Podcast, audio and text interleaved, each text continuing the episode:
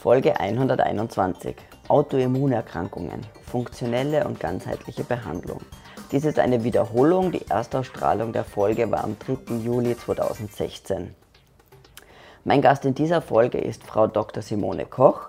Sie ist Ernährungsmedizinerin und Ärztin für Frauenheilkunde. Durch die schwere Asthmaerkrankung ihres Sohnes vertieft sie sich in das Feld der Autoimmunerkrankungen. Schnell merkt sie, dass sie ihr durch umfassende Recherchen und Weiterbildung in funktioneller Medizin erworbenes Wissen stärker nutzen möchte und an andere Menschen weitergeben möchte. In ihrer Berliner Praxis setzt sie die Prinzipien der funktionellen Medizin ein. Ihren besonderen Schwerpunkt setzt sie auf Autoimmunerkrankungen und chronische Erschöpfung. Frau Dr. Koch spricht in diesem Interview über die sehr vielversprechenden Behandlungsansätze, die die funktionelle Medizin bietet. Ernährungsumstellung und Stressmanagement spielen eine wichtige Rolle. Frau Dr. Koch erklärt, welche Rolle der Darm und vor allem das Leaky Gut Syndrom bei der Entstehung von Autoimmunerkrankungen hat und warum Betroffene unbedingt Zucker, Getreide und Gluten meiden sollten. Willst du mehr tolle Interviews mit Experten und Videos sehen, dann abonniere unseren YouTube-Kanal oder hol dir das Audio auf iTunes. Wenn du Fragen zu dieser Folge hast, dann hinterlass bitte einfach einen Kommentar unter dem Video. So viel dazu, jetzt aber viel Spaß mit dem Interview mit Dr. Simone Koch. Alles, was du über Keto, Low Carb und Paleo wissen musst. Evolution Radio Show, dein Programm für evolutionäre Gesundheit, präsentiert von Julia Tulipan.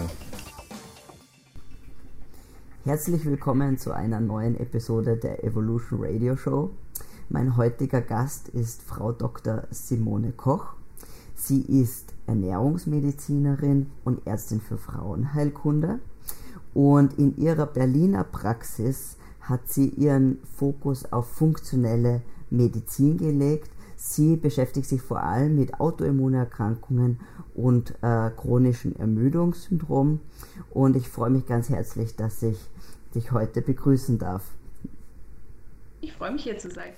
Ähm, liebe Simone, bevor wir jetzt ein bisschen über Autoimmunerkrankungen sprechen, vielleicht kannst du unseren Zuhörern und Zuschauern ganz kurz ähm, sagen, wie, was ist denn so dein Hintergrund und wie bist du überhaupt dazu gekommen, dass du dich jetzt darauf spezialisiert hast? Ich bin ursprünglich ähm, äh, Frauenärztin, also habe äh, die Ausbildung zur, ja, den Facharzt für Frauenheilkunde und Geburtshilfe gemacht ähm, und habe in der Ausbildung schon immer so ein bisschen so ein Unbefriedigungsgefühl gehabt, weil ganz oft, ja, die, also Frauenärzte werden auch ganz oft wie Allgemeinmediziner besucht und es wird halt dann erzählt, mir geht es nicht so gut und es ist irgendwie alles komisch und vieles hat sich für mich irgendwie ungut verändert und man schwimmt so ein bisschen. Also man sagt halt, ja, ich weiß auch nicht, wir machen mal ein Blutbild, was halt schon äh, allein mal gar nichts taugt und ähm, da sieht man dann nichts und sagt man, ja, Sie sind gesund, gehen Sie mal zum Psychiater. So ungefähr. Und das hat mich, fand ich schon immer unglaublich unbefriedigend und habe mich da viel mit alternativen Sachen beschäftigt, sehr viel mit bioidentischer Hormonersatztherapie und habe halt da festgestellt, es gibt einfach auch noch ganz andere Wege und man kann sehr, sehr viel in der Richtung machen. Ja, und Richtung Autoimmunerkrankungen, ich habe meine Doktorarbeit über atopische Dermatitis und atopische ähm, Erkrankungen ähm, geschrieben und hatte halt von daher da viel mit zu tun.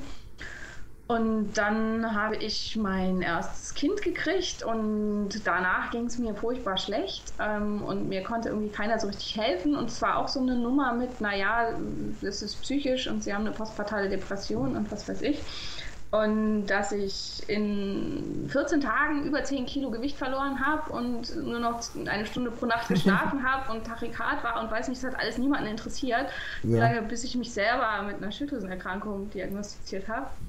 Und ähm, ja, das alles zusammen hat irgendwie so dazu geführt, dass ich mich ähm, sehr für Autoimmunerkrankungen interessiert habe, immer mehr und immer mehr.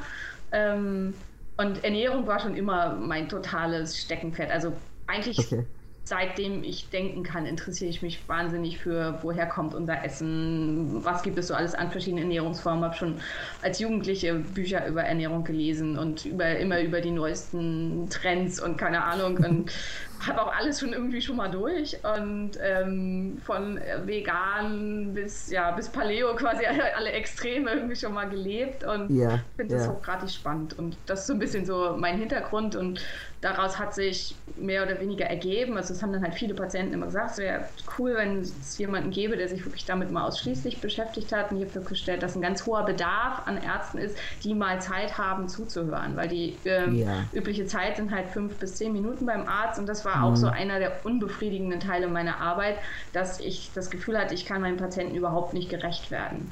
Und deswegen ja. habe ich mich entschieden, ich mache was anderes. Ich ähm, möchte meinem Patienten wirklich die Zeit geben, seine Geschichte zu erzählen und auch ja, ähm, ja. rauszufinden, was steht im Hintergrund, was ist ursächlich ähm, für die Erkrankung verantwortlich. Und dazu gehört mhm. eben mehr als, hallo, wie geht's Ihnen, was fehlt Ihnen, nehmen Sie dieses Medikament.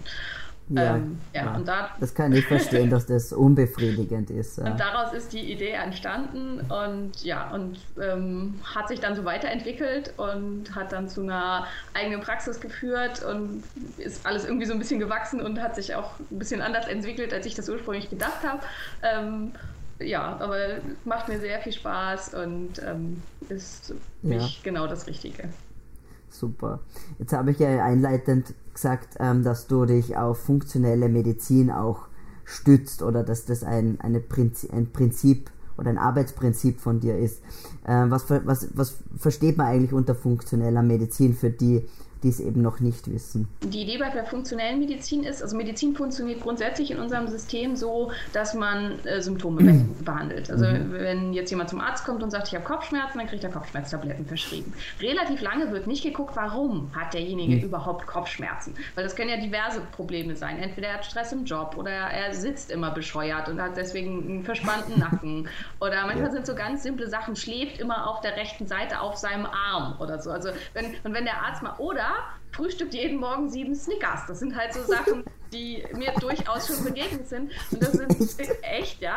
Und es sind halt Sachen, da fragt kein Mensch nach. Also er kriegt dann, kriegt dann Kopfschmerztabletten und dann ist gut. Und entweder es hilft oder es hilft nicht. Und nur mhm. wenn es nicht hilft, dann beginnt halt ein Weg, der oft aber sehr, sehr lang ist, bis dann irgendwann mal jemand fragt, was essen sie überhaupt? Oder so. Ja. Bis, bis, man dann mal dahin kommt, was vielleicht dafür ursächlich ist. Und die funktionelle Medizin greift das eben anders auf, dass man mhm. ähm, als Hintergrund immer die Frage steht, warum? Warum mhm. ist das so ähm, und was können wir machen, um die Ursache zu verändern ähm, und zu behandeln? Und das ist ja. im Prinzip die Basis der funktionellen Medizin. Das, bei der, ähm, jetzt hast du ja eben die Autoimmunerkrankung und die Ernährung als deine Steckenpferde sozusagen. Und es, wenn man jetzt so an die klassische Behandlungsmöglichkeiten denkt, bei Autoimmunerkrankungen kommt ja jetzt Ernährung nicht so unbedingt vor. Ähm, was hat dich einerseits gebracht, eigentlich auch diesen Status quo zu hinterfragen? Und vielleicht kannst du auch ein bisschen darauf eingehen, was jetzt Autoimmunerkrankung und Ernährung miteinander zu tun haben. Das ist halt auch, also das klassische Modell zur Behandlung der Autoimmunerkrankung ist im Prinzip, wir haben keine, ähm, keine wirkliche Behandlung. Also es gibt einige wenige Erkrankungen, wo man das Organ behandeln kann, was geschädigt wurde, wie zum Beispiel bei der Hashimoto-Thyreoiditis. Man ersetzt mhm. dann eben die Schilddrüsenhormone. Das ist aber keine Behandlung der Ursache der Erkrankung. Und ähm, es gibt viele Autoimmunerkrankungen, ähm, für die wir überhaupt keine Behandlung haben. Und dann ist die Idee, okay, das Immunsystem funktioniert nicht richtig, das greift den Körper an, also unterdrücken wir das Immunsystem. Ähm, ja. Mit dem Erfolg, dass es den Menschen dadurch nicht unbedingt besser geht. Also ich habe oft Patienten, die sagen, ich soll hier jetzt Medikament XY nehmen. Die Nebenwirkungen, die da drin stehen, sind genau die Probleme, die ich sonst auch habe. Das kann doch nicht das Richtige sein. Echt? Und das ist halt genau der Punkt. Also ich soll gegen meine chronische Erschöpfung, gegen meine Schwäche, gegen ähm, meinen Brain Fog, gegen meine ja. Wortfindungsstörung soll ich ein Medikament nehmen, was all diese Punkte als Nebenwirkungen aufgeführt hat. Und ähm, das funktioniert halt tatsächlich auch dann meistens nicht. In wenigen Fällen ja, aber in den ja. meisten Fällen wird es nicht wirklich besser mhm. und ist damit sowohl für den Patienten als auch für den Arzt extrem unbefriedigend. Und mehr hat die Schulmedizin zur Autoimmunerkrankung weitestgehend nicht zu bieten. Also ähm, ja. es sind halt, ähm, man versucht einen Status quo zu erreichen, wo die Erkrankung gerade so in Schach gehalten wird und der Mensch sich halbwegs gut fühlt. Aber viel mhm. mehr kriegen wir da eben nicht hin. Ähm, ja, und äh, das äh, die, die, Idee mit der Ernährung, also das ähm, ist viel, dass ähm, der Ursprung von Autoimmunerkrankungen viel aus dem Darm kommt und mhm. ähm, darüber, dass über den Darm, der nicht so funktioniert, wie er soll, Fremdproteine in den Körper einkommen, die das überreaktive Autoimmunsystem immer wieder triggern und immer wieder mhm. ähm, auf, äh, in Alarmbereitschaft bringen.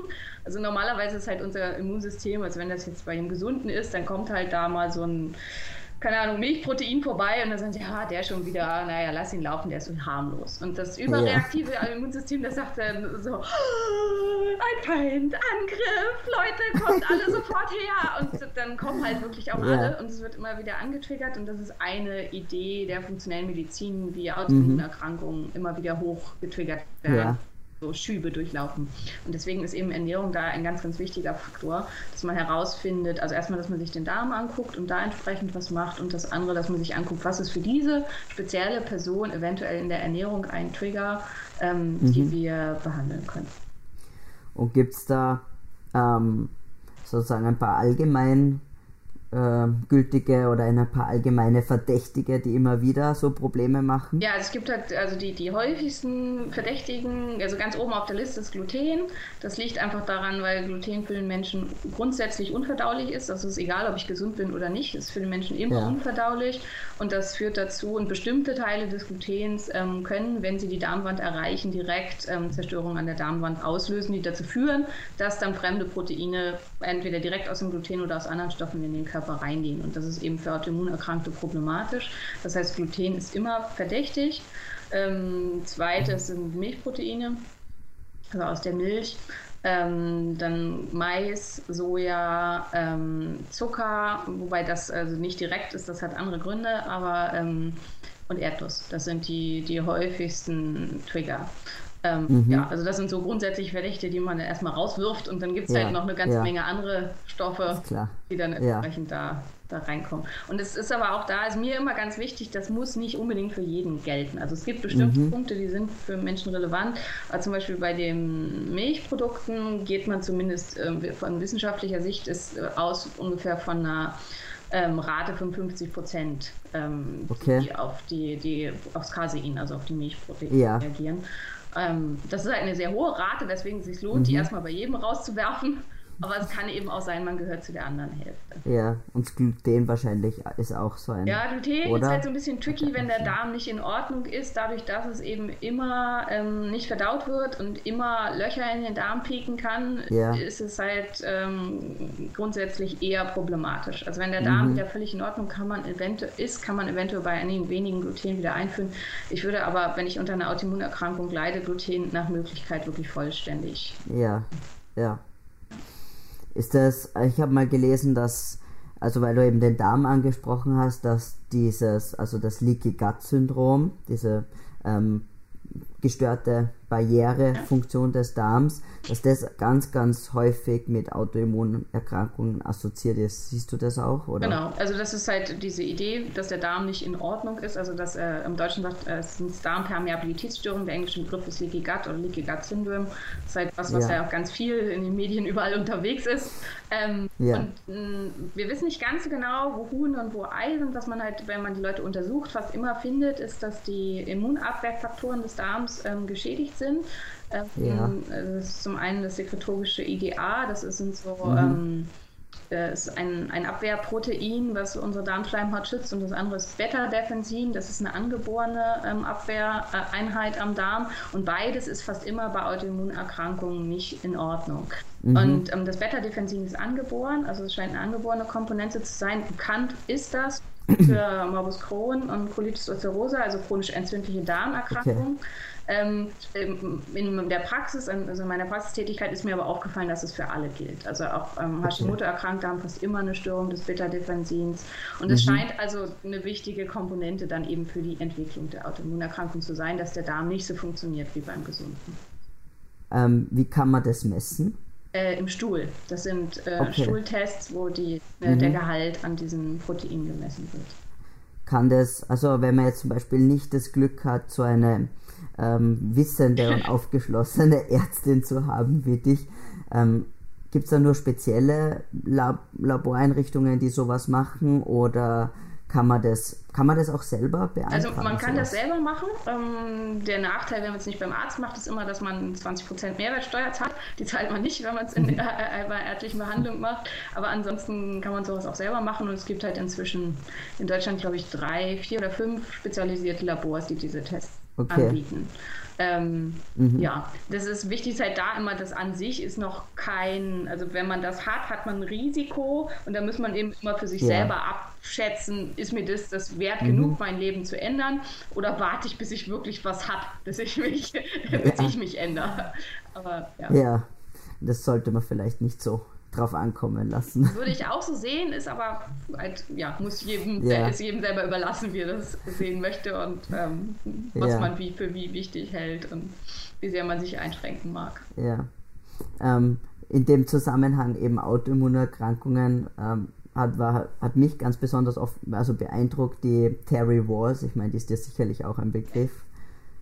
Ähm, das fand ich wirklich toll, also wie die das umgesetzt hat und was die auch verwendest du sozusagen so ähnliche ähm, Ansätze wie Sie oder? Ähm, zum Teil. Also mir ist mhm. ganz, ganz wichtig die Individualität jedes Menschen. Ja. Weil Terry Walls ist sehr, sehr groß, das darf man nicht vergessen, ist eine sehr beeindruckende Frau, die einen ganz speziellen Energieumsatz hat. Sie wohnt sehr nördlich, ähm, sehr viel draußen, also sehr viel ähm, ja. Kälte und auch kalter ähm, Klima ausgesetzt und hat durch einen sehr, sehr hohen Kalorienumsatz, wodurch das, was sie so isst und so ganz anders zu beurteilen ist, ja, als bei einer 1,55 großen Frau, die sich irgendwie nur indoor ähm, aufhält und sich ja, ja. gar nicht bewegt. Und das sind einfach so Sachen, ähm, also ähm, ja, wo ich es wichtig finde, das individuell anzugehen. Ganz Grundsätzlich finde ich das, was sie gemacht hat, super und ähm, ich benutze ähnliche Konzepte. Mhm.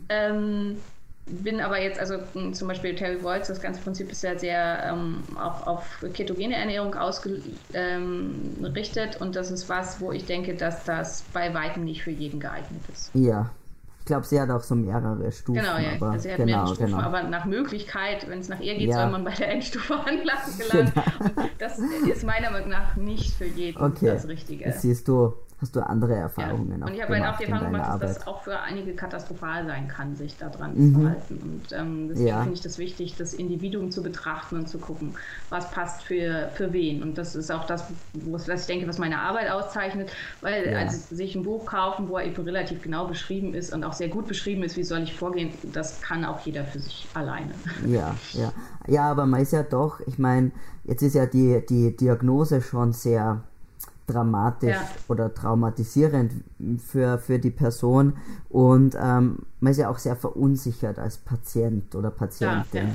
Und ähm, da ist es schon nochmal was anderes, wenn man vielleicht eine Ärztin hat wie dich, die einen da betreuen kann, unterstützen kann und man weiß, dass das ja, dass einem das nicht mehr schadet. Auf jeden Fall, ja, ja, klar. Also das, das, das eine ist die Begleitung und das andere ist für mich aber das, also ich, mir, was mir ganz, ganz wichtig ist in meiner Arbeit, dass ich der Meinung bin, dass das einen ganz großen Unterschied macht. Aus welcher Ethnie komme ich, wie lebe ich, mhm. wie ist mhm. mein Lebensstil, ähm, wie habe ich mich vorher ernährt, ähm, welchen evolutionären Hintergrund habe ich ja. und so weiter. Also man, ich glaube, um jemandem wirklich helfen zu können, muss man immer die ganze Geschichte betrachten.